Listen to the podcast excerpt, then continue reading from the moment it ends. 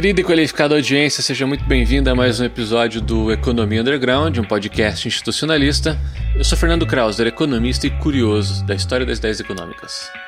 Sou Felipe Almeida, professor de economia do FPR, e há boatos que o professor Manu defenderá o Rodson aqui hoje nesse episódio, hein? O quê? Sou Manuel Ramon, professor de economia da Universidade Federal do ABC é, eu vou da ter. Bolívia. Da Bolívia. É, que Depois isso? eu conto uma história disso, né? É, é, ó, nota de rodapé, então, sobre isso. Uma vez eu fui num congresso fora do país e o cara me falou, que era ainda governo Lula, nossa, Federal do ABC, que incrível! Uma universidade da Argentina, Brasil e Chile. Incrível o que vocês estão fazendo ali no Brasil. Eu acho que ele tava confundido com o Nila, alguma coisa assim. Eu falei, não, não, é um pouco menor. É ali Santo André, São Bernardo, São Caetano. é esse o ABC. Mas é, é isso. É, eu não vou defender o Hodgson, eu vou usar a é, as, as, minhas referências de muito tempo atrás, quando eu ainda era jovem, né? Um jovem que estava entrando aí na vida acadêmica, que leu o Hodgson lá dos anos 2000, né? E comprou a ideia naquele momento. Depois eu vendi a ideia, né? Ninguém quis comprar depois, né? Mas eu vendi.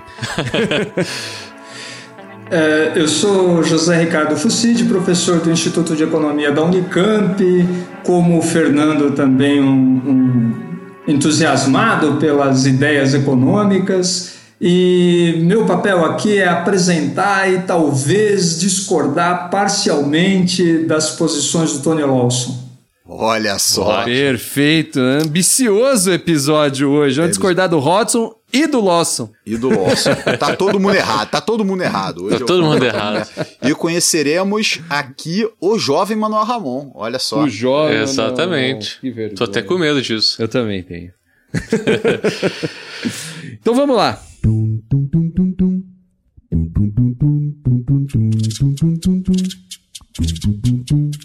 Pessoal, hoje contamos mais uma vez com a magnífica presença de nosso querido amigo José Fucid, o querido Fidu.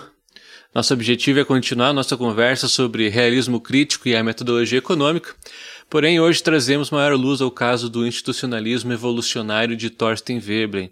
Seja muito bem-vindo mais uma vez, Fidu. Muito obrigado, muito obrigado. É, como eu disse, é um prazer enorme, é uma honra estar com vocês e acho que eu vou dizer agora uma coisa que provavelmente eu diria no final. Eu acho o trabalho de vocês aqui uma iniciativa de extensão universitária fantástica. Eu sei que eu não sou o único, já ouvi outros convidados dizerem isso, é uma forma é, sensacional, divertida e ao mesmo tempo rigorosa e séria de divulgação acadêmica. Então, muito obrigado pelo convite reiterado. Espero fazer jus a. Ah, magnífico. Ah, obrigado. Nós que agradecemos aqui, nós que agradecemos a sua presença aqui, a brilhanta aqui, as nossas discussões assim, quando chega um nível de profundidade metodológico, filosófico aqui, Acende a luz vermelha, chama o Fidu. chama o Fidu. Imagina. vamos, vamos tentar juntos, né? Vamos tentar juntos. Vamos lá. Diga. Fidu, te, te, começar assim, para começar a nossa de, eh, discussão. Fernando, você ia fazer uma pergunta inicial? Não, não. Não, eu, então tá. eu, eu, posso, então, então colo colocar um debate Coloque. inicial, assim? Bora. Sabe por quê? Porque eu acho que a gente vai se remeter muito à epistemologia e ontologia durante uhum. o, o episódio, assim, sabe? Pela, pela natureza daquilo que nos inspirou a estar aqui hoje debatendo. Talvez fosse interessante a gente passar alguma percepção do que, que seriam esses elementos para a audiência, porque eu não sei se isso está muito claro para o pessoal, sabe? E a gente vai usar muito esses termos. O que, que vocês acham da gente começar por aí? Isso. E, e a conexão da ontologia como esse precedente, né? Ele, tem uma, ele é fundamental para o realismo crítico. Né? Ah, já. Então, aí já tá já o guia. Já tá o guia. Aí já tá o guia, é. né? É, levantar a bola pro Estavam querendo roteiro, tá aí. é, então, no, no episódio anterior, a gente vai ter que se remeter a ele, né? Ah, eu falei muito do, da ontologia do realismo crítico, diferença do realismo crítico com o realismo empírico, as origens do realismo crítico e tal. E é, o que faltou ali foram duas coisas. Primeiro, faltou uh, dizer como isso se, se aplica ou como é que essa, essa abordagem trabalha no âmbito social porque ficou muito geral assim, e a nossa questão é tratar a economia, que é uma ciência social. É, uma outra coisa que ficou faltando é exatamente isso que o, o Felipe chamou atenção: é distinguir os níveis da ontologia, da epistemologia e da, e da metodologia. A gente meio que falou disso, conversou sobre isso no episódio anterior, mas não ficou tão claro ou tão, digamos assim, delineado, acho que vale a pena passar por isso. Então, assim, o que, que é ontologia? Ontologia é uma discussão sobre a natureza de alguma coisa, né? algum objeto de pesquisa, alguma coisa que te interessa. Então, assim, eh, eu lembro que no episódio anterior eu, eu, eu falei que era muito importante caracterizar o seu objeto de estudo. Né? Então, digamos, eu estou. Uh, preocupado com uma, uma, uma epidemia, estou preocupado com a Covid-19, eu quero estudar isso. Então, eu preciso primeiro fazer uma boa descrição do objeto, né? do objeto, do, do, do, do, vírus, enfim, né? Das formas de, de contágio, para poder, a partir dessa caracterização, saber do que, que eu estou falando, saber uh, qual é o tipo de, de, de, de, de coisa que eu devo tratar, para daí eu ir para outro nível, que é o nível da epistemologia. Então, assim, a ontologia, a caracterização daquilo que eu quero pesquisar, uh, vai meio que condicionar minha epistemologia. E o que é epistemologia? Epistemologia é uma parte da filosofia, da ciência, que se preocupa com a credencial da ciência. Então, assim, é, é mais ou menos responder a pergunta: o que é conhecimento legítimo? Né? O que, que eu posso considerar conhecimento válido, seja provisoriamente válido ou não, aí é outra discussão, mas, por exemplo, é, vem um, eu vou usar um, um exemplo caro ao Manuel Ramon, vem um pastor evangélico e diz o seguinte: estamos próximos ao fim do mundo. Né? É, a minha pergunta epistemológica seria: por que, que eu devo acreditar em você? Né? Qual é a validade? Porque quando você diz isso, você diz conhecer alguma coisa, você diz saber alguma coisa. Então, qual é a validade daquilo que você diz que sabe? Essa é a pergunta epistemológica. Então, a pergunta uhum. epistemológica ela, ela se refere a como é que a ciência estuda o objeto que você definiu lá na ontologia. Por isso que a ontologia condiciona a epistemologia. O exemplo que o, o, o Lawson dá é o seguinte: olha, nem todo tipo de ferramenta existente na ciência vai tratar o objeto que você precisa tratar. Se você está tratando com seres humanos, por exemplo, você usar um instrumento que imagina que os seres humanos são homogêneos, são, têm vidas infinitas e tal, é um instrumento que não vai te ajudar muito. E o terceiro nível, de novo, né? Aí a epistemologia condiciona a metodologia. A metodologia são as formas diferentes de abordar o objeto. Quais os instrumentos, quais as técnicas, os modelos, as discussões, enfim, os debates, tudo isso faz parte da metodologia que eu disse lá no episódio passado, é, é o âmbito no qual a gente avalia a ciência e os resultados da ciência. Né? Então, assim, uh, tem uma, um, um logo, um, não é um logotipo, é uma, uma frase, um lema dos realistas que é assim: Ontology comes first. Né? Então, a ontologia vem em primeiro lugar. A ontologia, a, a natureza do objeto define o tipo de ciência, a epistemologia que vai tratar daquele objeto, e dentro dessa epistemologia eu vou ter um conjunto de, de métodos, um conjunto de instrumentos que vai me ajudar a tratar desse objeto. Então seria basicamente isso, os três aspectos aí, os três, digamos, componentes da análise, né? Ontologia primeiro, epistemologia depois e, e, e metodologia em terceiro e último lugar. Bom, a, a segunda, segundo esclarecimento, né, como é que a gente aplica este uh, conjunto de conceitos do realismo crítico ao, à esfera social e à economia, né?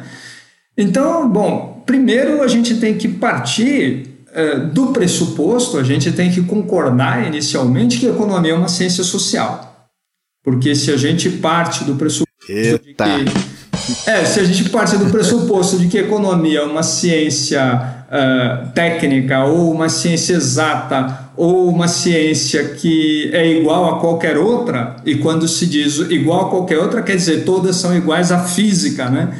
Uh, então, não dá para continuar a conversa. Aí você parte uhum. outro tipo de discussão. Mas se economia é uma ciência social, então aí a nossa ontologia tem que elaborar, tem que uh, pesquisar e, e, e, descrever o que, que existe na sociedade. E aí a gente já entra no, no, no texto que a gente escolheu discutir hoje, né? porque o Tony Lawson, no livro de 2003 dele que chama Reorienting Economics, né?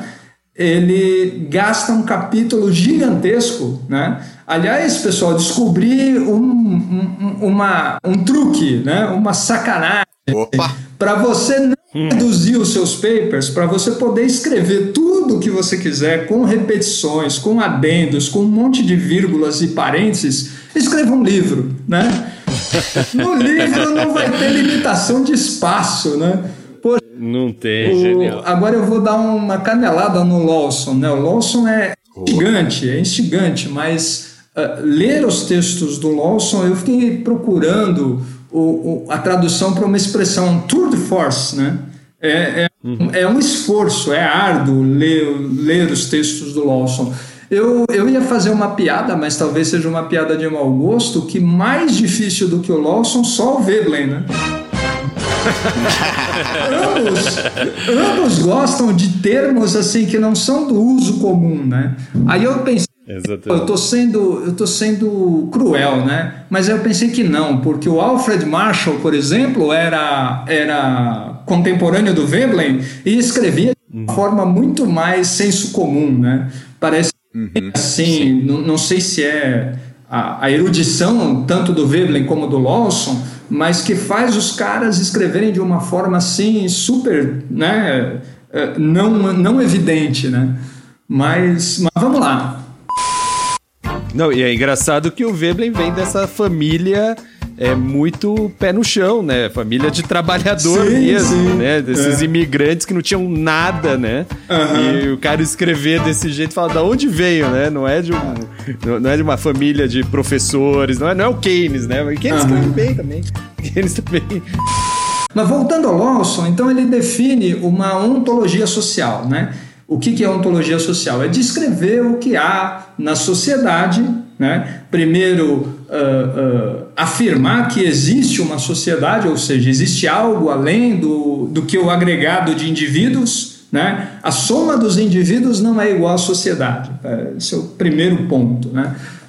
Uh, então, eu acho tem um esquema, tem um, um um, um, português chamado Jorge Bateira. Uma vez eu li a tese desse Jorge Bateira e tem um esquema legal lá, tem um diagrama legal lá.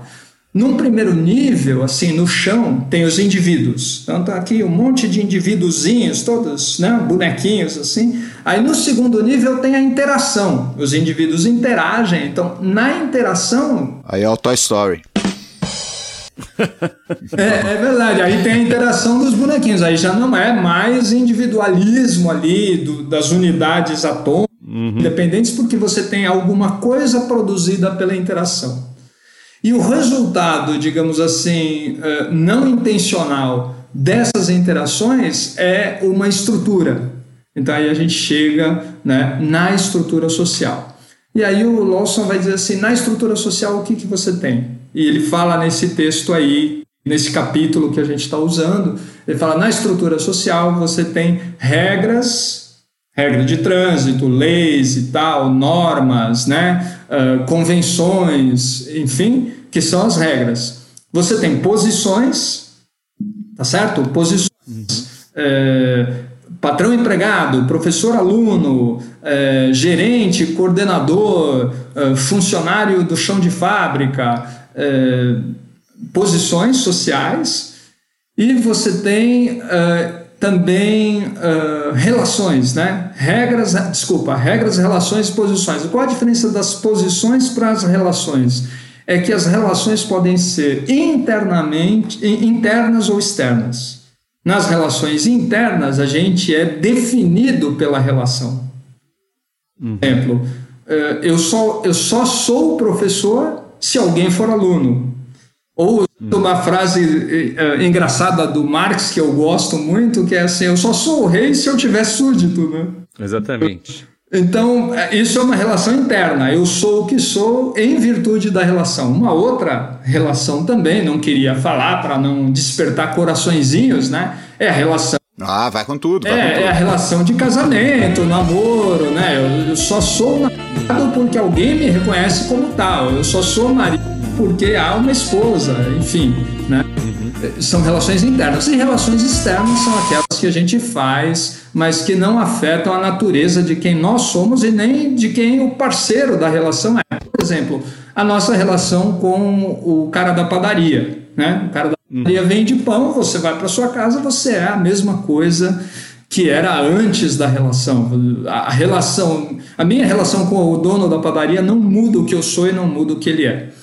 Então, Perfeito a partir deste, de, dessa caracterização da estrutura social, o Lawson vai dizer assim: olha, existe aí uma relação entre a estrutura, que lembra, a estrutura está lá no terceiro andar. No primeiro os bonequinhos, está o Toy Story. No segundo andar, oh, uh, desculpa, no térreo estão os bonequinhos. No primeiro andar está a interação entre eles e no andar superior está a estrutura. Aí o Lawson fala: bom, existe uma relação usando aí toda uma tradição de pensamento sociológico entre a estrutura social e a ação individual. Então existe uma Perfeito. relação entre o segundo andar e o térreo, né? É, e qual é essa relação? Aí dá um debate, pano para manga, muitos autores, livros intermináveis e começa aqui a discordância dele com o Hodgson, né?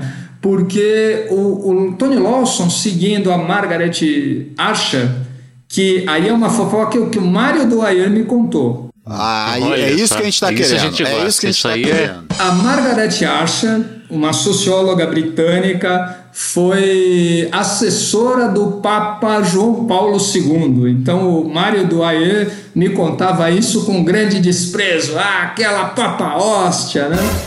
Uhum. A Margaret Asher, ela, ela lida ela lida com uma crítica que era feita ao antigo marxismo do determinismo estrutural. Ou seja, os agentes individuais não têm vontade. Né? Um capitalista, aí tem até citações do capital, um capitalista nada mais é do que a personificação do capital. Né? Ele executa uhum. nas suas decisões não o que ele quer, mas as determinações que a lógica do capital impõe a ele. Beleza? Então, essa é a determinação estrutural. Do outro lado, tem os individualistas metodológicos, um grupo muito maior, composto por diversas correntes, austríacos, neoclássicos e tal, que diz o seguinte: não, não existe sociedade, não existe estrutura, o que existe são indivíduos, e tudo o que você vê é, ao fim e ao cabo, consequência da ação individual. Bom, qual é a síntese que a Margaret Archer faz, e eu compro essa ideia, eu acho bacana essa ideia, ela elabora um modelo recursivo. Quer dizer, a estrutura condiciona a agência e a agência individual condiciona a estrutura, mas não do jeito que, por exemplo, aí ela cita o Anthony Giddens, né? o Anthony Giddens faz, quer dizer, tudo determina tudo. Ela diz não, é um processo uh, uh, interativo, é um processo circular, mas ele deixa de ser circular quando você desdobra ele no tempo. Assim, a geração atual recebe uma estrutura da geração anterior.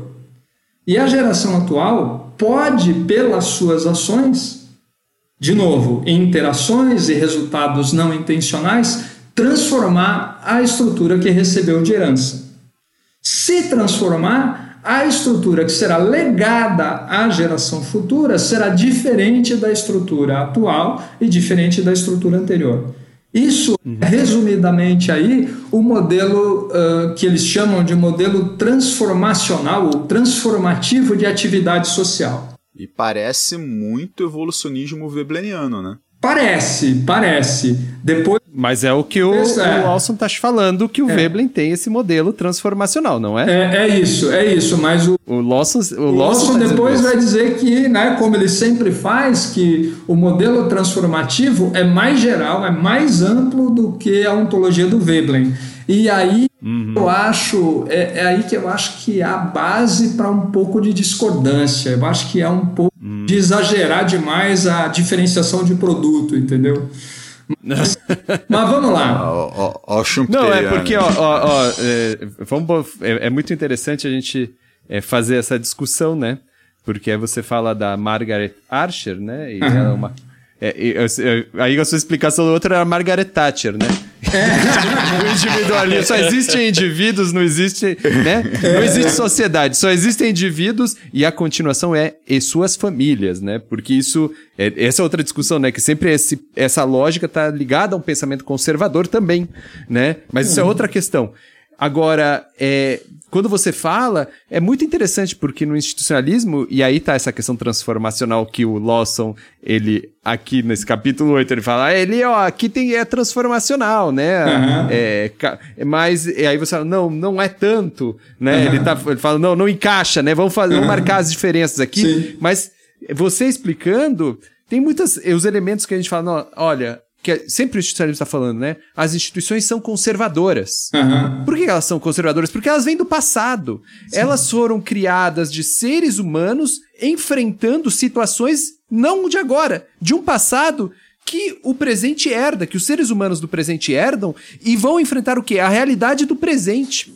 E Sim. sempre vai haver um descompasso né? Sim. Você sempre vai ter esse descompasso e você vai gerar coisas novas, mas essas coisas novas sempre vão enfrentar um presente que não é aquilo que elas foram desenhadas, né? E esse, esse movimento é um movimento e é isso, né? Uhum. É, é, é, uma causação, sexy. mas não, não o é. O movimento é bem sexy. sexy. O movimento é bem sexy. Mas não é circular, né? Sim. Não é circular. Ele vai se desenvolvendo na história, né? uhum, na sim. história. E, e aí você falando, falando, é, mas é isso mesmo que o institucionalismo está falando, é exatamente isso. Por uhum. isso a gente fala, as instituições são conservadoras porque elas conservam o passado. Elas são o passado, né? Nós somos, nós somos museus né? É isso que o Verme tá falando. Nossa uhum. cabeça, o que a gente tem na cabeça é coisa. É veiaria enfrentando o presente. É uhum. veiaria enfrentando o presente. E não tem como ser outra coisa, né? Sim. Porque não é esse modelo. Não é, não é, é, somos um. Eu, tava esperando, é. é, o Cazuza o mesmo. Museu de Grandes Novidades. Nós somos um museu de grandes novidades nesse sentido. Eu vejo um museu de grandes novidades. Por quê? Porque nós não somos aquele indivíduo né? É indivíduo esclarecido, é indivíduo que enfrenta a realidade é, de maneira automática, sem nenhuma referência ao que aconteceu, né? Nós somos o quê? Esse ser histórico e cultural, uhum. né? E se somos históricos e culturais, então sempre temos essa relação conservadora, né? Da enfrenta, enfrenta, o enfrentamento da, do, do novo com o velho. É isso que a gente é. O ser humano tá aí no meio, né? Mas a gente, mas a gente não pode esquecer, Manuel, e, e, a sua fala me fez lembrar isso também. Um tema que vocês gostam muito, e você e o Felipe me passaram um texto do institucionalismo radical sobre isso, que é a questão do uhum. poder, né? Quer dizer, não é só que as soluções que nós herdamos do passado são inadequadas para o presente, eh, tem a questão das posições também, né? Então as Claro. As dominantes, elas não vão querer perder a sua posição dominante, não vão querer perder a dominância. E aí elas lutam contra a mudança, né? E... É, é, que essa é, questão das posições no institucionalismo ela já está incluída nas próprias instituições, não é? As próprias instituições incluem essas posições, né? As instituições informam quem está onde, né? E a estratificação, uhum. ela tem esse fundo institucional. É que o Lawson faz essa separação. É, né? é o Lawson faz essa é, separação. É, Aí que eu ia dizer da é diferença. É, ele faz essa separação, exatamente. Ele não, não considera, uh, uh, digamos assim. Uh, quando ele usa o termo, ele usa o termo para ações repetitivas, né? ou comportamentos repetitivos. E, uhum. e, os elementos da estrutura não, não, não se compõem só de instituições, né? É um tema uhum. pode discutir depois. Né? Yeah. É. Uh, mas é isso, então, é, é, dessa forma que o realismo crítico vai dizer assim: olha, então existe no mundo social ou na esfera social da realidade, existe alguma coisa concreta, ou, ou melhor, existe alguma coisa objetiva, alguma coisa que nós, para conectar com aquela nossa discussão no outro episódio, alguma coisa que a gente não cria pelo nosso voluntarismo. Justamente essas determinações do passado, essas eh, configurações ou essas cristalizações de regras, posições e relações que, que são objetivas, num certo sentido, no sentido de que uh, se você for contra elas, você vai encontrar resistência. Do mesmo jeito que no mundo natural, se você for contra os mecanismos da natureza, você vai encontrar resistência. Se você pular do oitavo andar, você vai encontrar uma brutal resistência no solo.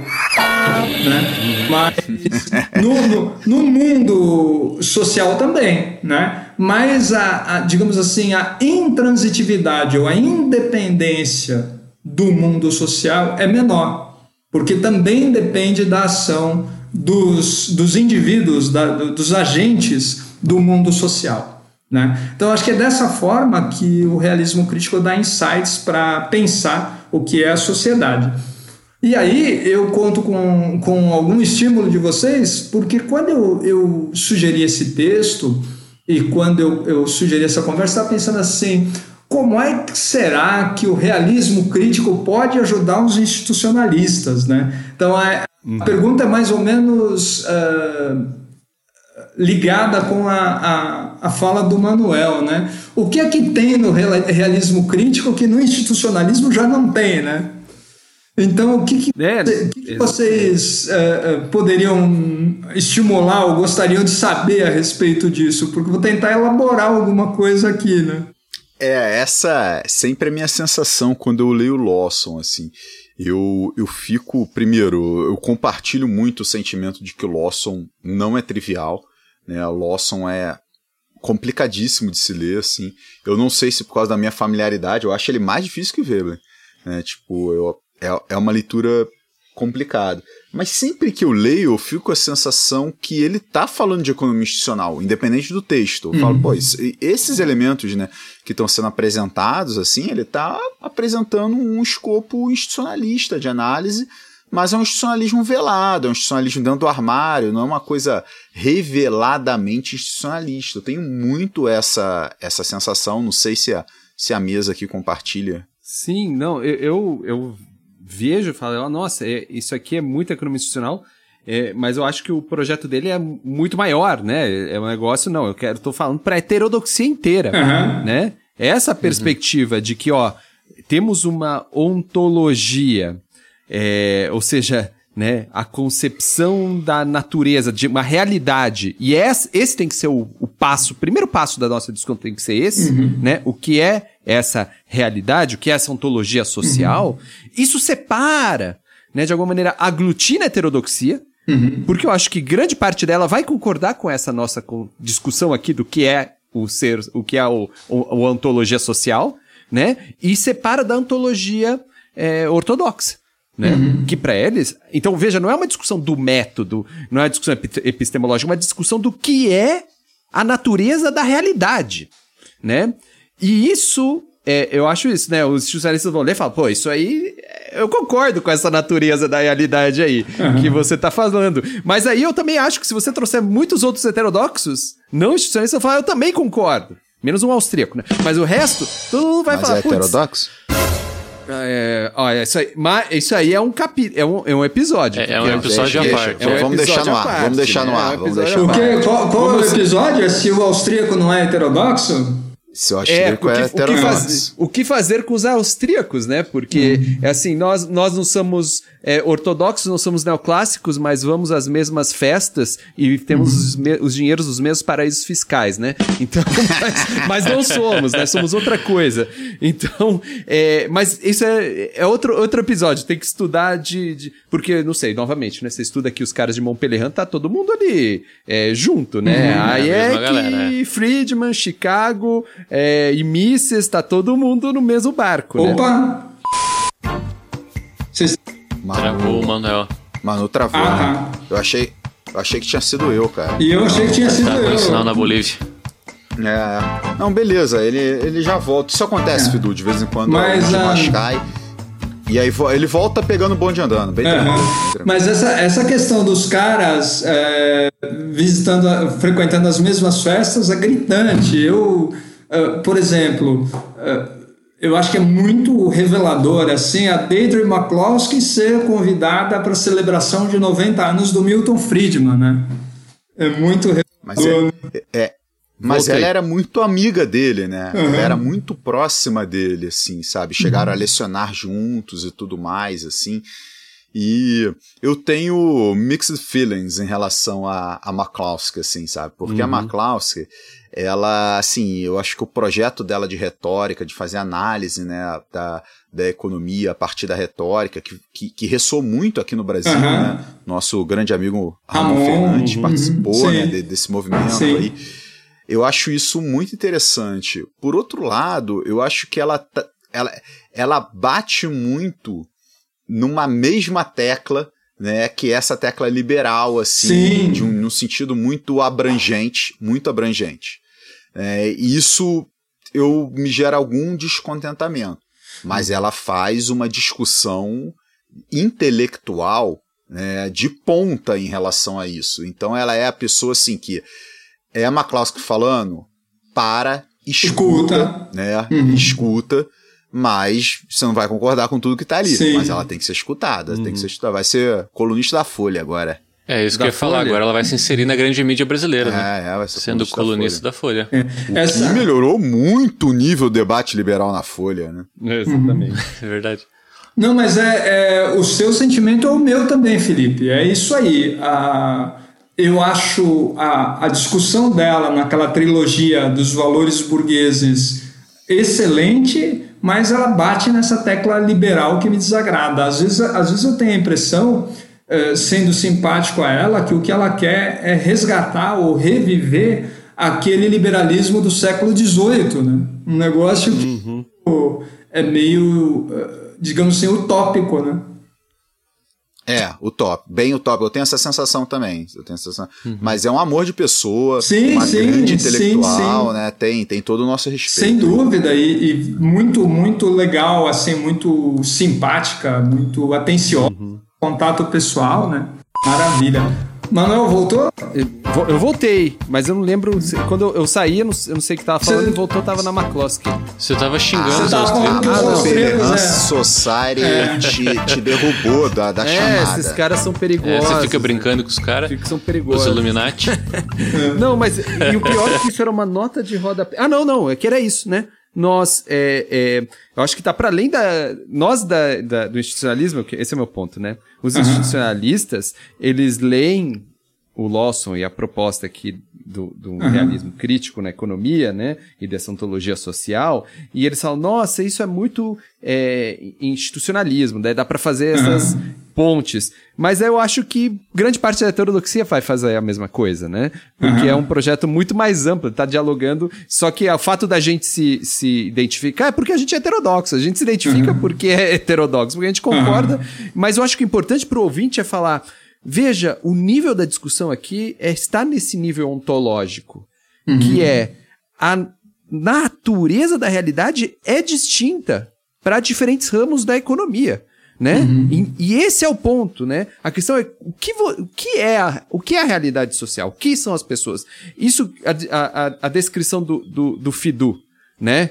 É, tem, você te convence mais? Né? Que nós, como seres sociais, somos isso, ou que somos indivíduos, e apenas indivíduos, né? Portadores de preferências e que vamos a um lugar estranho chamado mercado, né? E apenas temos esse tipo de relação e não existe mais nada. A nossa humanidade, e essa é a questão fundamental, a nossa uhum. humanidade se resume a isso, porque não é outra coisa, estamos falando de ontologia social, não estamos falando de homo econômico, estamos falando que é o ser humano, uhum. né? E o que é, ele é esse ser social né? Esse, é, ou não. Ou ele é apenas um ser que vê o outro de maneira externa e acabou.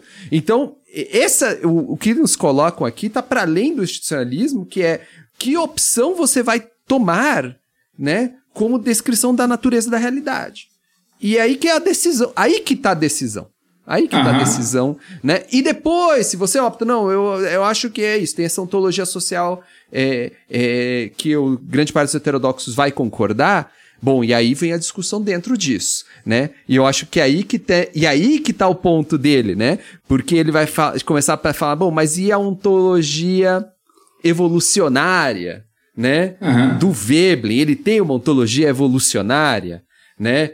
E aí ele faz essa delimitação do real do Veblen, né, para a questão evolucionária, né? Então, ah, não, é causação cumulativa, ele quer ver só isso, né? Ele, é, é muito interessante porque o Lawson, ele, de alguma maneira, modela o Veblen, né, uhum. para fazer os limites e os alcances de uma certa, definindo uma certa ontologia para ele, né? E eu, eu achei muito curioso como ele faz isso. Você se identifica, né? Mas às vezes você fala, bom, mas tá faltando algumas coisas ali, né?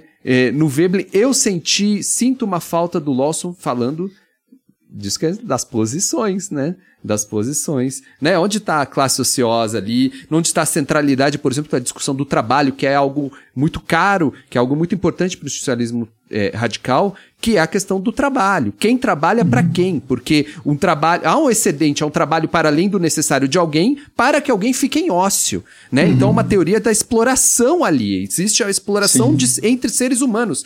Isso não aparece nessa perspectiva que se chama, ele chama de ontologia evolucionária do Veblen, né? Mas isso faz parte da ontologia evolucionária. Isso faz parte de uma visão evolucionária. Isso não está parte da, da discussão evolucionária no Veblen. Então aí você começa a sentir, putz, aqui tá estranho, né? Mas sabe uhum. qual é o problema, pessoal? Que esse tipo de dificuldade é o mesmo tipo de dificuldade que eu tenho com o darwinismo generalizado do Hodgson, né? Uh, o Hodgson também faz esse, essa perspectiva, que ele fala, é, é, uma antologia darwiniana, né? Ele tenta fazer, a, é, e já puxando para essa discussão, né? Ele vai fazer as... O, o, o, o Geoffrey Hodgson, a partir dos anos 2000, né? Ele tem um programa ali de pesquisa que é, é o, o, o que ele chama de generalização dos princípios darwinianos. Vou falar rapidamente, né? Para o pessoal. Olha, pessoal, vai dizer assim... É, os processos evolucionários eles não estão, eles estão para além do, do, do, do mundo biológico. Está para além do mundo biológico. Né? Aí ele usa lá o Dawkins e fala: olha, o Dawkins, quando ele inventou esse negócio de memética, ele está dizendo: peraí, a, a informação é um. É um, é um a, a, informação é uma unidade, né? A informação uhum. falada, cultura, né? É uma unidade de informação que ela é passada para frente e ela varia, ela se replica, né? Por isso o meme né? Por isso chama, uhum. ele chama isso é meme, né? A unidade de variação e seleção da informação ele chama de meme, como o gene, né? Seria o, o parente do meme é o gene, né? O gene é no campo biológico, que é uma unidade uhum. de informação biológica, e a unidade de informação cultural é o meme, né? E aí. E olha o que o conceito virou. olha o que virou, né? Veio, veio daí. Essa é isso. É, veio, olha o que virou, né? Mas o final tem algo a ver, né? Porque, veja, o que, que é o meme de internet? É uma informação que está ali, né? E ele tem um potencial de replicação muito grande, né? Sim. Então, o que se reproduz, ele, ele é uma característica de sucesso, né? Ele teve sucesso reprodutivo, né? Então uhum. tem, tem a ver, tem a ver. É, mas veja, e aí ele fala, tá vendo? Eu fiz um aí sem querer esses dias. sem querer, fiz um meme. Você fez um meme? Mas na nossa bolha, na nossa ah, bolha. E foi passado. Aquele, aquele meme do do Will Smith dando tapa no Chris Rock. Ah, ah é. eu, eu peguei a foto e eu coloquei. É, nem toda a mão do Smith é invisível. Isso rodou pra caramba. Foi você, eu, foi você. Fui eu que fiz, é. Foi... Registrado, tem que registrar esse negócio. Não, meme, é pra comunidade. Meme, meme é isso. Mas ele chama isso, o, o Dawkins vai falar, olha, o Dawkins, não é o Hodgson, o Dawkins uhum. fala isso. Isso se chama, então, os princípios darwinianos de variação, herança e seleção, eles seriam não só biológicos, mas seriam universais. Pois, se tivéssemos vida em qualquer lugar do universo, essa vida e os processos de mudança dessa vida é, seriam guiados por esses princípios, princípios de variação, herança, seleção. O meme é isso, o gene é isso, e ele vai falar, bom, e é isso, né? O, o, o, o Hodgson pega isso, é, quando, o, o, o, texto do Dawkins é de 1976, né? Então, o Hodgson, Hodgson pega isso com 25 anos depois, né? E ele fala: olha, eu não vou chamar de universal porque não pode ser, não é, não é no universo, mas é, passível de ser generalizado, né? E ele fala: bom, isso seria uma ontologia darwiniana, né? Que poderia ser aplicada na economia. Por quê? Porque quer dizer, olha, a economia se preocupa com, com sistemas populacionais né? Que são sistemas populacionais, são sistemas, são de pessoas, né? Que estão organizadas de alguma maneira. E essa organização, ela se transforma e pode ser compreendida através da, da, da aplicação desses princípios, né? O que variou, né? O que foi herdado e o que foi selecionado. Ou seja, o que variou quais são os mecanismos de seleção que estão ali naquele sistema populacional e quais, quais são os mecanismos de herança, né? Como aquilo é herdado, né? Então, como varia? Ah, pode pensar, inovação, né? Uma inovação é, numa empresa, né? Então você tem uma variação, uma inovação, você tem uma seleção, geralmente seleção de mercado, e depois você tem a hereditariedade, por exemplo, o capital, né? O, o lucro, né? Uhum. E aí você vai é, pensando as coisas dessa maneira e fala, bom, essa é a ontologia do darwinismo generalizado, ela pode ser aplicada para sistemas populacionais e adivinha, o sistema socioeconômico é um sistema populacional, né? E aí eu fico com a minha, novamente, né? Tem gente que chama isso, não é, não sou eu que estou falando, né? É, outros autores do institucionalismo radical estão, dizem, né? Olha como o Hodgson, o programa dele, ele é asséptico, né?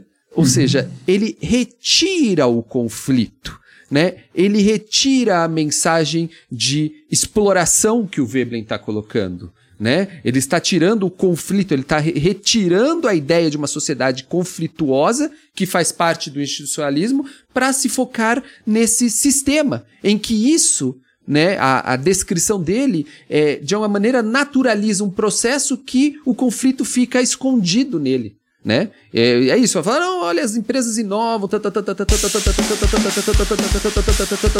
Sim, mas e, e, a exploração? Essa inovação vem da onde, né? Tem uns livros que eu tava lendo aqui que, tipo, explora, essa inovação geralmente vem de um roubo, né? Um roubo de ideias de alguém, né? Então, é, é, esse é o, essa é a mesma questão, né?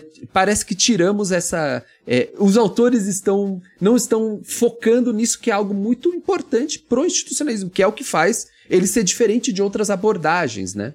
Aliás, Manuel, o, o Felipe lembrou as minhas, as minhas filiações schumpeterianas. Se não houvesse roubo, se não houvesse espionagem industrial, uh, enfim, se não houvesse esse tipo. Engenharia reversa. Né, é, se não houvesse esse tipo de coisa, não existiria a discussão da apropriabilidade da inovação, né? Quer dizer, Exatamente. o outro se apropria, né? É, exatamente. Como é que eu faço para eu me apropriar daquilo que eu inventei? Eu crio uma patente, eu crio um direito de propriedade intelectual. É, e, e é isso. Onde estão os capitães? Ou seja, isso, né? isso mostra, isso mostra que o roubo é generalizado, né? É isso. É basicamente isso. E o, uma pergunta no, no contexto do episódio, assim, o, o, Lawson, nesse sentido, tá alinhado com o Hodgson, né? Ele também não tá lidando com essas questões de crítica social. Embora, embora, nesse texto aqui, eu acho que ele reconhece que, na teoria webleriana, há uma interpretação possível né, de crítica social e uma interpretação possível de inexistência da crítica social. Uhum. Principalmente quando ele está falando de, de, de, modelos weblerianos, aí ele coloca, de um lado, o, né, o Clarence Ayres com os institucionalistas, inclusive ele usa o termo a maioria dos institucionalistas uhum, estão lá uhum. com eles. E do outro lado, ele coloca o Warren Samuels, só que ele coloca o Warren Samuels não com institucionalistas ou é, heterodoxos, ele coloca com pós-modernistas, é. assim, sabe? É, é, é, uma classificação muito peculiar, né? Porque uhum. ela é muito excêntrica dentro de um debate metodológico na economia. E o Samuels era um pluralista radical, né? Radical não no sentido radical tal como um economista político radical ou um institucionalista radical, mas radical no sentido assim do Extremado. pluralismo exacerbado, né? Uhum.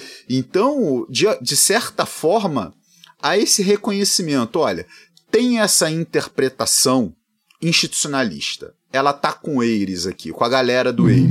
que é hoje o pessoal da Association for Evolutionary Economics, da AFE, né, os institucionalistas radicais foram a, alunos do Eires ou alunos dos alunos do Eires, na sua maioria, né, o, o, William Waller foi aluno do David Hamilton, né, tipo, que foi aluno do Eires. E, de outro lado, você tem uma outra interpretação que o pessoal faz, que não são necessariamente institucionalistas, né? Mas o pessoal faz essa interpretação. É, eu acho que o Rodson ficaria meio puto de não ser chamado de, de institucionalista, porque nisso ele está se alinhando ao Samuels, né? Uhum. Mas o Samuels ele seria muito mais assim um, um metodólogo, foi um grande HPzista, né? Lidou com metodologia e ele fazia institucionalismo de alguma forma. É, e aí tem essa interpretação mais livre de críticas sociais e tudo, né, mais asséptica, né, que a gente encaixaria o Hodgson contemporaneamente falando, uhum. e do outro lado a gente tem a interpretação institucionalista. E por que, que a gente acaba pegando tanto no pé do Hodgson? Por que, que o Hodgson acaba sendo um, uma questão? Porque ele faz questão do rótulo institucionalista, mas ele tá do lado pós-bordenista, né? Tipo, então, nota, ele, ele gera um ambiente de debate que é um ambiente de debate demasiadamente complexo. Não sei se eu viajei muito na leitura aqui, o que, que vocês acham dessa perspectiva? É, eu, eu confesso uma certa surpresa. Nunca tinha lido o Hodgson nessa, nessa chave pós-moderna, mas eu vou, vou, vou refletir a respeito. Agora, é, eu acho, para entrar direto no debate, eu acho duas coisas. Primeiro, eu acho que o, o como vocês disseram, o Lawson tem um programa muito ambicioso. Muito ambicioso, assim, de juntar todo mundo dentro dessa ontologia social realista que ele defende, que ele sistematizou aí, e aí ele diz assim: tem uma divisão do trabalho lá dentro. Né? Isso. Por exemplo, os marxistas vão lidar com as questões do poder. Os evolucionistas, incluindo aí os institucionalistas originais, eu não gosto do termo velha escola institucional, nova escola. Também não. Também é, não. Velha escola, velha escola nada contra a idade avançada das pessoas, velha, mas velha escola dá a sensação de alguma coisa uh, uh, descartada. O que já passou. É, é, descartada, isso. É. Uhum. Então, o, o, o Lawson vai dizer, uh, os evolucionistas, e junto com os evolucionistas aí a, a, o institucionalismo original vai lidar com as questões de, de mudança e transformação, os austríacos vão lidar com a questão das, uh, dos resultados não intencionais, e, então cada um vai... Uh, tratar de um tema dentro desse grande guarda-chuva. Bom, Uh, em 2004, houve uma mesa redonda no Journal of Economic Methodology, onde os, os heterodoxos se levantaram contra isso. Falaram assim: não, peraí, quem é você para dizer que existe só uma realidade grande que está todo mundo dentro dela? E se a gente estiver vendo a realidade de maneiras diferentes? E aí, uhum. entra, e aí entra uma questão que a própria Sheila Down trata isso, acho que a Vitória Tic também trata, que é o seguinte não existe maneira de você tratar a realidade se você não fizer algumas suposições a respeito da realidade. E aí é que está o, o, X da questão, porque cada uhum. escola de pensamento vai fazer uma suposição diferente sobre a natureza da realidade. Então voltamos à questão do Manuel. O que fazer com os austríacos? Porque, por exemplo, um pós-keynesiano vai dizer que a moeda é uh, uma convenção social, uma convenção importante, que é economia monetária e tal, né? Uh, os austríacos vão dizer o contrário. A moeda não é importante, a moeda é uma, uma instituição espontânea, né? a moeda uhum. é só um dispositivo. Uh, não, Aí tem que, tem que perguntar para o Lawson. Tem que perguntar para o Lawson quem fica com a moeda, né?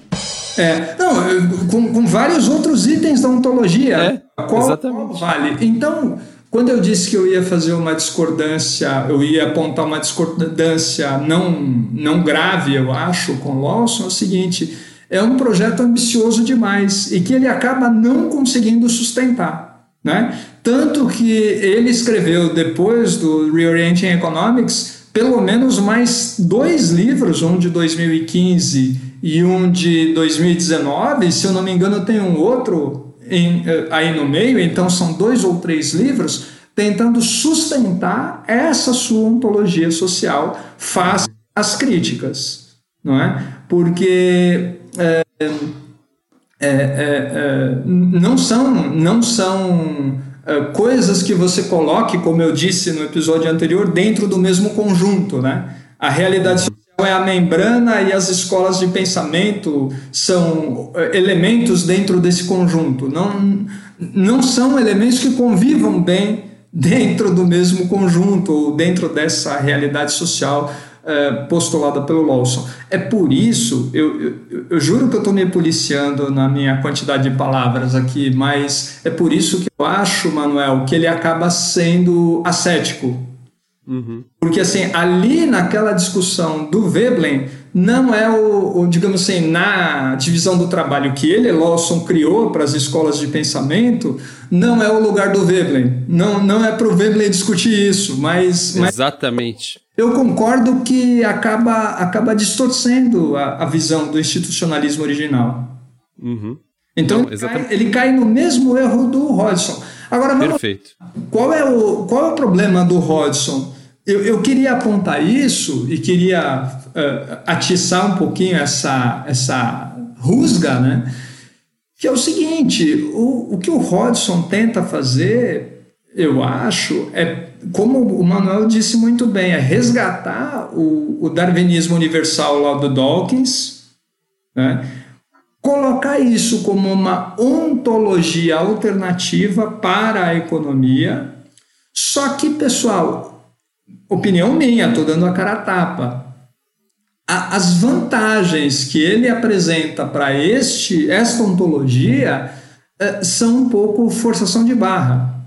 E aí, uhum. quando eu digo forçação de barra, é que a gente entra na fofoca que ele e o Lawson pode ter tido uma discordância séria lá em Cambridge, né? E não estou dizendo que seja isso, que isso aconteceu de fato, mas pode ter acontecido uma discordância séria. O, o, o Lawson era uh, professor ou, ou, enfim, era do staff lá da, da faculdade de administração e o Lawson da economia. Tá? Tô dizendo, tô dizendo que o Lawson era uma figura espetacular, importante, dominante dentro do departamento. Ele mesmo disse que não é, né? Ele mesmo que como um heterodoxo ele é meio colocado de lado lá em Cambridge e tal, na faculdade de economia. Mas então um na administração, outro na economia.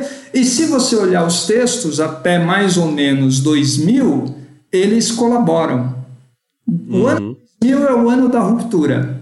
Tem um grande texto mímio, um grande texto, eu quero dizer um texto extenso de quase 100 páginas do Hodgson. Eu pedi para o Hodgson pessoalmente esse texto, ele me enviou, tá? Onde ele elabora Perfeito. críticas ao realismo crítico e faz um primeiro esboço do que seria a ontologia darwiniana e a causação reconstitutiva descendente. Uhum. É, que vai depois aparecer em fascículos em vários outros textos do Hodgson, daí em diante. Mas assim, a ideia, a ideia completa está lá nesse, nesse paper não publicado, nessa monografia não publicada do, do Hodgson.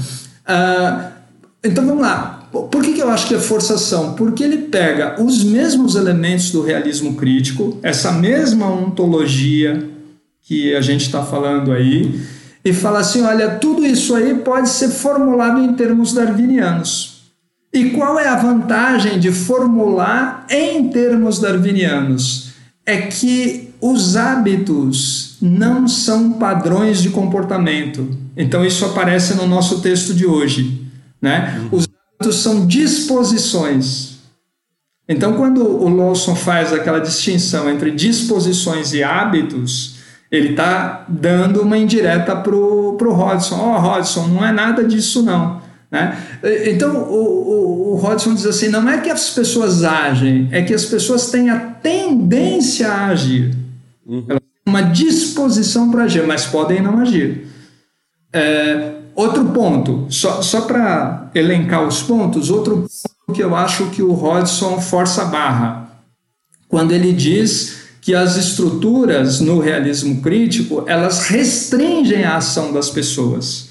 Daí a necessidade de uma causação reconstitutiva descendente, a downward causation que ele propõe, ele Hodgson, né? Quer dizer, as estruturas condicionam a ação das pessoas, mas também criam oportunidades, criam capacidades para as pessoas. E segundo ele, o realismo crítico não contempla isso.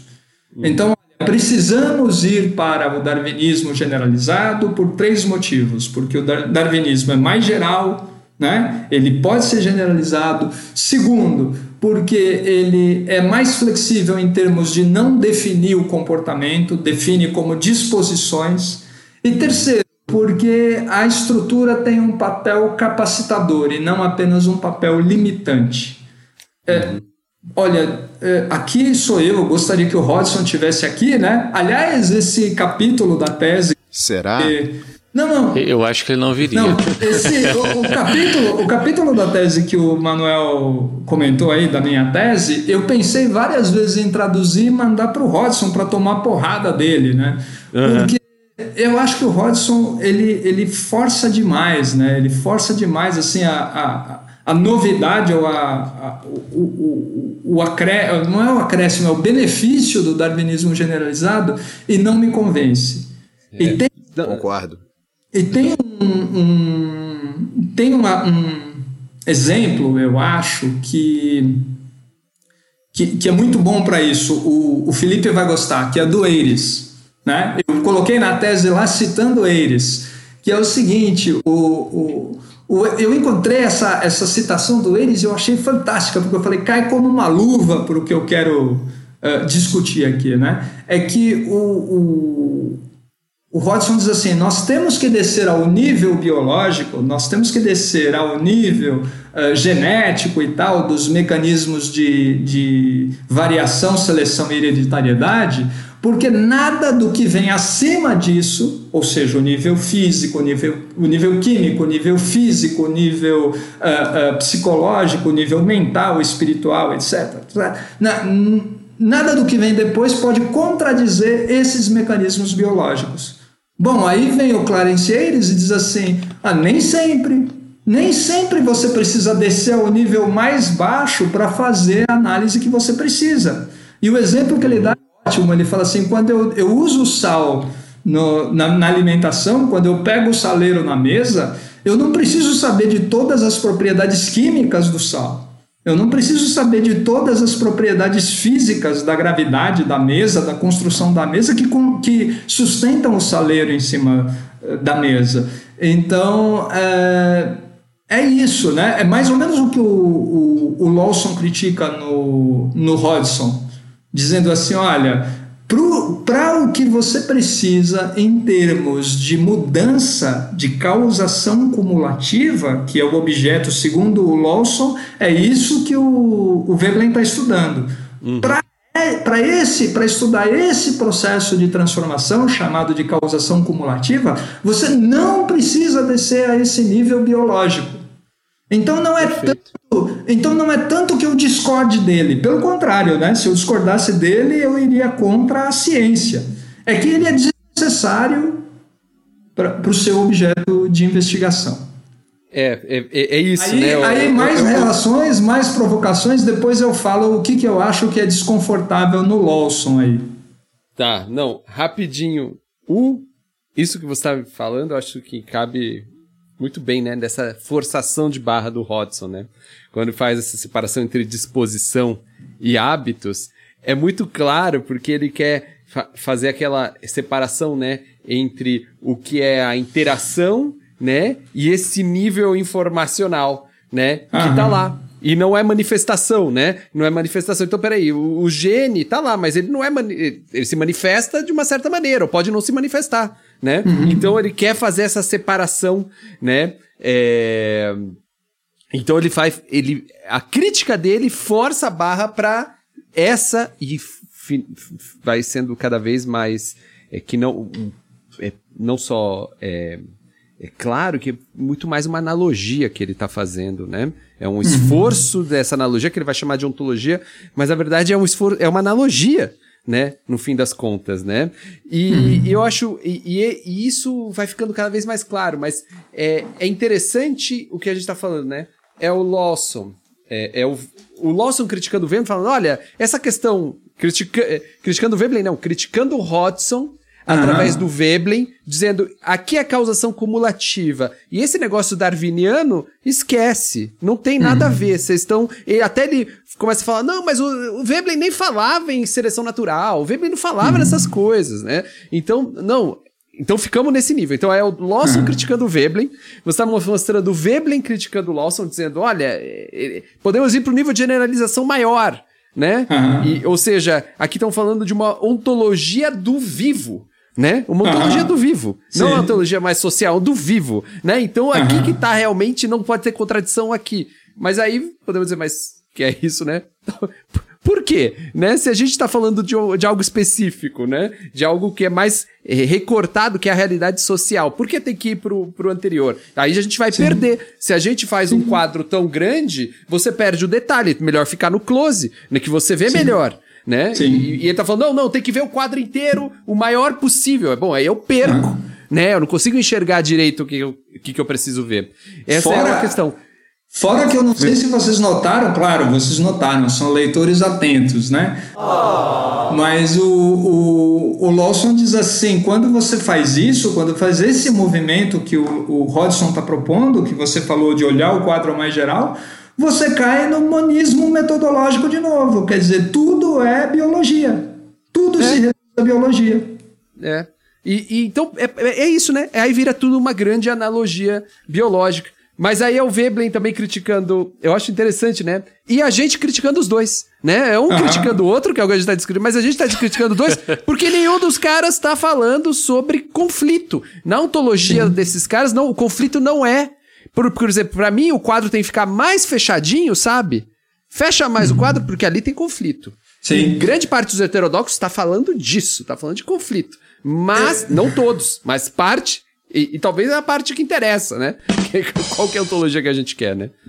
É, o, o Ben Fine, que é um, um marxista, tem um texto dele e eu, eu indico a leitura desse texto só porque o título é provocativo, tá? Então não é intelectualmente muito honesto que eu vou fazer, não estou indicando o texto pelo conteúdo, estou indicando pelo título.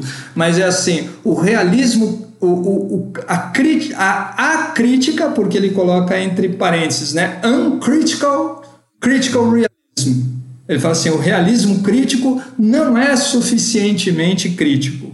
Ou uhum. seja, dizendo que essas uh, uh, oposições, né, esses conflitos de poder uh, não aparecem no realismo crítico como deveriam aparecer. Então eu remeto aí ao, ao Ben Fine, né, as insuficiências do realismo crítico. Mas, uh, Manuel, não sei se tem tempo, eu gostaria de ouvir as suas experiências de juventude com o darwinismo generalizado. Ah! Né? E para não ah, deixar. Agora mas vai. só para não deixar o leitor na curiosidade, deixa eu dizer o que eu acho incômodo no, no Lawson, na, na exposição do Lawson.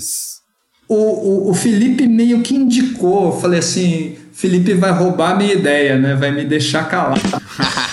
Ele é assim, o Lawson vai moldando, vai desenhando, vai uh, uh, recortando o Veblen de uma maneira que ele faz o Veblen falar o que ele quer que o Veblen diga. Uhum. A hora que ele fala assim, o Veblen é a proposta muito rudimentar do modelo transformativo de atividade social. Aí eu fico pensando assim, pô, puta anacronismo, né? Uhum. É, como, é que o, como é que o Veblen podia adivinhar o que a Margaret Archer ia escrever cento e tralalá anos depois, né? 105, 110 anos depois? Como é que o Veblen poderia adivinhar isso, né? E, e, então eu acho que o que me incomoda no Lawson é que é, é amarradinho demais, é encaixadinho demais o Veblen com, o, com a proposta dele. Ele tortura até conf confessar, né? É, é isso. É isso. E agora a crítica ao Lawson. A crítica ao Lawson? É, que você ia fazer, não ia? Não, então, não, fora essa. A, a, crítica é essa. É, é ah, é essa. Ah, a, a crítica ah, do. Tá prestando atenção legal é, quando é, o convidado tá não, falando. Não, não, eu tô pensando é, é uma, uma, crítica é mais geral. Eu tô falando a crítica. Então, essa é a crítica ao Lawson da não. posição de alguém que tem apreço pelo Veblen. É isso, né?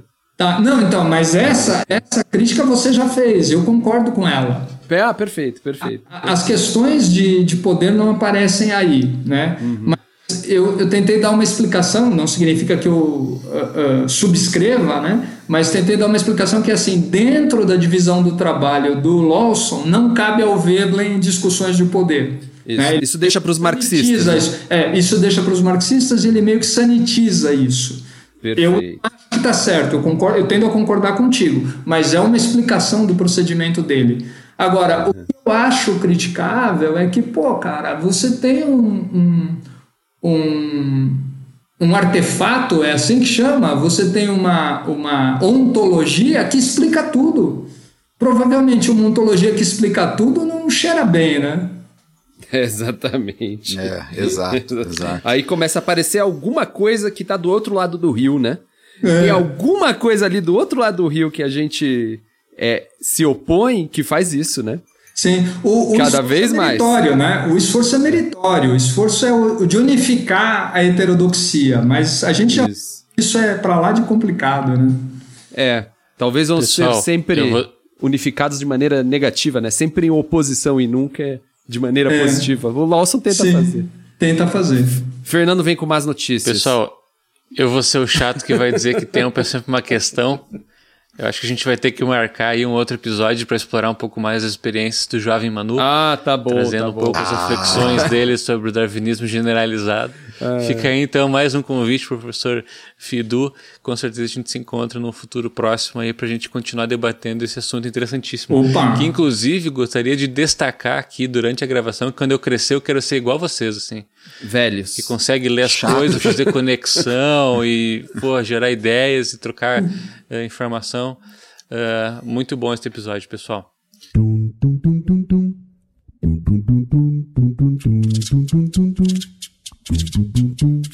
Gostaria de lembrar a nossa audiência que estamos nas redes sociais. No Instagram nós somos Economia Underground, no Twitter nós somos Eco Underground e no Facebook nós somos a página Economia Underground Podcast. Uh, temos abraço, pessoal? Eu tenho. Eu lembrei muito de uma amiga querida, já aposentada, durante esse episódio, que trabalhava com metodologia no mesmo departamento que eu trabalho, professora Yara Vigo de Lima. Yara. Eu queria mandar um abraço para, para Yara. Perfeito. Vou reforçar o abraço então. Eu fiz metodologia com ela. Ah, é? Ah, que fantástico. É. Eu, eu, quero mandar uh, dois abraços. O primeiro abraço é para a orientanda do Felipe, a Belisa, é Belisa, né? Belisa Almeida. Beleza, Beleza me mandou, me mandou vários e-mails aí, entramos em contato um com o outro. Ela está interessada na discussão do, do, realismo crítico e isso é, é sempre muito uh, recompensador, né? Então, um grande abraço e sucesso aí para Belisa, né? Conte conosco. E o meu segundo abraço é uma, uma autorredenção, na verdade, é um, um, um disclaimer. Um grande abraço para o professor Manuel Ramon. No último episódio, o Manuel fez um agradecimento efusivo a mim. E foi meio grosseiro, assim, depois eu pensei, caraca, que, que animal que eu sou. Eu recusei, eu recusei, assim, e, e, isso, claro, né? Isso vai para a sessão de terapia, né? Por que, por, por que, que, assim eu não aceito elogio, né? Por que, que eu reajo negativamente? Mas então, Manuel, é, isso nada modifica o grande apreço que eu tenho por você e, e a alegria de estar com você. Então, aceite você o meu abraço. Eu aceito seu abraço, eu não tenho problemas com isso. e, e além disso, eu mando um abraço para Valentina, né, que é uma orientanda sua, né, de iniciação científica, que Isso. está lá, começou a frequentar o nosso curso, é, nosso curso ali de tópicos avançados de economia institucional também um abraço para todos os alunos, para o Fidu que também vai, para todo okay, mundo que, okay. que tá lá e uhum. Talvez o grande exemplo, e assim, é, na verdade é o exemplo que confirma a regra, né? É, que é, cara, esse ensino remoto vai ser difícil de, de a gente é, reproduzir essas experiências, né? Porque, cara, é um curso que tá gente de todo o país ali, um monte de gente de vários lugares discutindo. E você fala, moço, mas eu quero fazer isso de novo. Eu quero fazer Sim. isso de novo. E não sei se vai ter de novo, né? Espero que tenha algo assim de novo, se a gente repensar as universidades, repensar os cursos, né? Eu não sei, Sim. mas isso é para pensar é, food for thought.